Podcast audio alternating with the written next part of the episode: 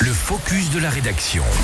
Et l'interview est à retrouver comme à chaque fois pour C'est quoi votre truc directement sur radiomontblanc.fr et sur nos réseaux sociaux.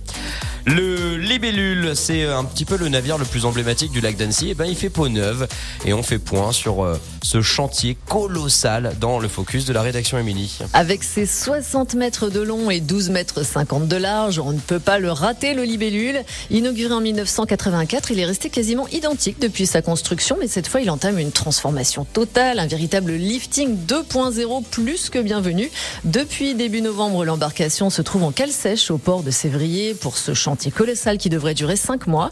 Il faut savoir que la holding Tourism Participations, qui possède notamment la compagnie des bateaux du lac d'Annecy, a entamé la conversion de l'ensemble de sa flotte à l'électrique. Émilie, 5 mois de travaux, c'est pas rien. Est-ce qu'on peut savoir quels sont les changements prévus?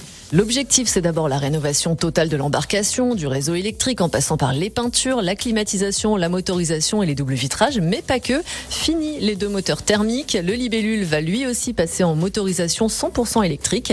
Des travaux qui devraient ainsi lui permettre de naviguer toute l'année, été comme hiver, et ainsi passer de 340 à 450 sorties par an. Si tout va bien, les travaux devraient s'achever fin avril 2023. Vous pourrez tout de même suivre les dernières rénovations depuis le port d'Annecy, puisque le libellule devrait sortir de sa cale sèche en février. Les finitions se feront donc hacker. Un investissement de 7 millions d'euros qui devrait lui permettre de passer de 2500 tonnes de rejet de CO2 à 50 tonnes, soit la seule compagnie de bateaux européenne à être totalement électrique en 2024. C'est fabuleux et c'est tant mieux d'en parler car on partage évidemment euh, ces valeurs. On dit euh, souvent eh bien, que c'est aux autres de faire des efforts, mais voilà, on a tous des efforts à faire à notre échelle et notamment pour ce fameux libellule donc équipé de batteries et sans rejet de CO2. Merci beaucoup ma chère Émilie il est 7h16.